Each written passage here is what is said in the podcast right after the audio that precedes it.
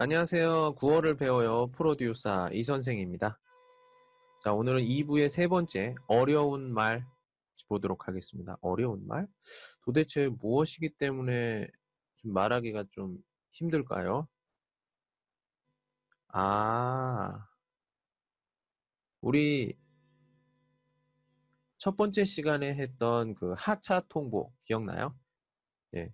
그 하차 통보를 여러 사람도 많이 하는데 제일 나이가 많은 그 윤여정 씨에게 윤 선생님에게 해야 되는데 누가 해야 되는지 서로 미루다가 결국에는 승찬이 하게 됐습니다. 승찬이가 그래서 그 윤 선생님이 드라마 촬영하는 곳으로 가서 이 밴에서 같이 이야기를 하면서 하차 통보를 하려고 하는데 네, 굉장히 저도 재미있게 본 장면인데요.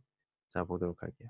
여기서 이 단어가 들리는지 한번 확인해 보시고 예능, 분량, 괜찮아, 열심히 시작. 아무리 미안해도 그렇지 뭘 그런 말을 후배 PD까지 보내서 전하고 그래. 알았어. 괜찮으십니까? 괜찮지 그럼. 가서 전해. 내가 앞으로 더 열심히 하겠다고. 네. 이번엔 인상 깊은 구절 같이 한번 보도록 하겠습니다.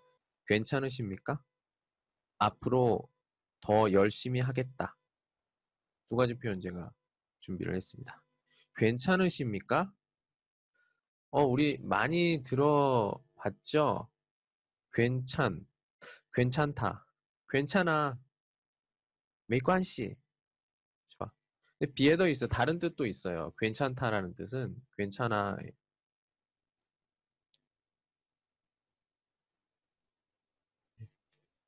괜찮아라는 뜻은 뭐 아까 얘기했던 没关系도 있고요.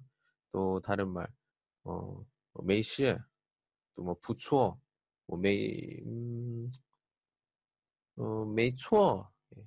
메이초는 좀 부타이 도용 많이 쓰진 않고요. 자, 근데 여기서의 괜찮, 의심니까 이렇게 여기서 의시는 높임말이에요. 높임말입니다. 그리고 이거는 정식적인 어, 종결음이고요. 자, 괜찮으십니까는 보통 어, 상대방의 상태가 별로 좋아 보이지 않을 때 그리고 상대방이 나보다 나이가 많은 어, 높임말을 써야 되는 관계일 때 우리가 보통 괜찮으십니까? 이렇게 얘기해요. 상대방의 상태를 물어볼 때 어, 뭐 심리적인 변화나 또는 뭐 신체적인 변화나 이런 것 때문에 약간 다르게 보일 때 우리가 어 괜찮으십니까? 이렇게 얘기하고요. 어 평소에 우리가 많이 쓰는 말로는 이렇게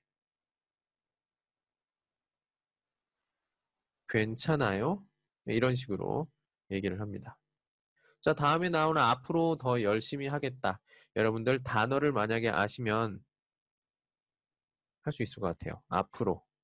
앞으로는 미래를 얘기하는 거죠. 이호. 예. 더, 끙, 열심히, 놀이, 그 다음에 하겠다. 여기서 get은 우리가 좀 알아둬야 되는 게 장래를 나타내기도 하지만 자기의 의지를 나타내기도 합니다. 뭐 물론 여기 뭐 추측의 그런 것도 있기도 하고요. 예, 의지를 여기서 나타내는 거예요. 예, 이후 끙누리. 우리가 모두 열심히 하면은 한국어도 잘할 수 있겠죠? 오늘은 여기까지. 안녕.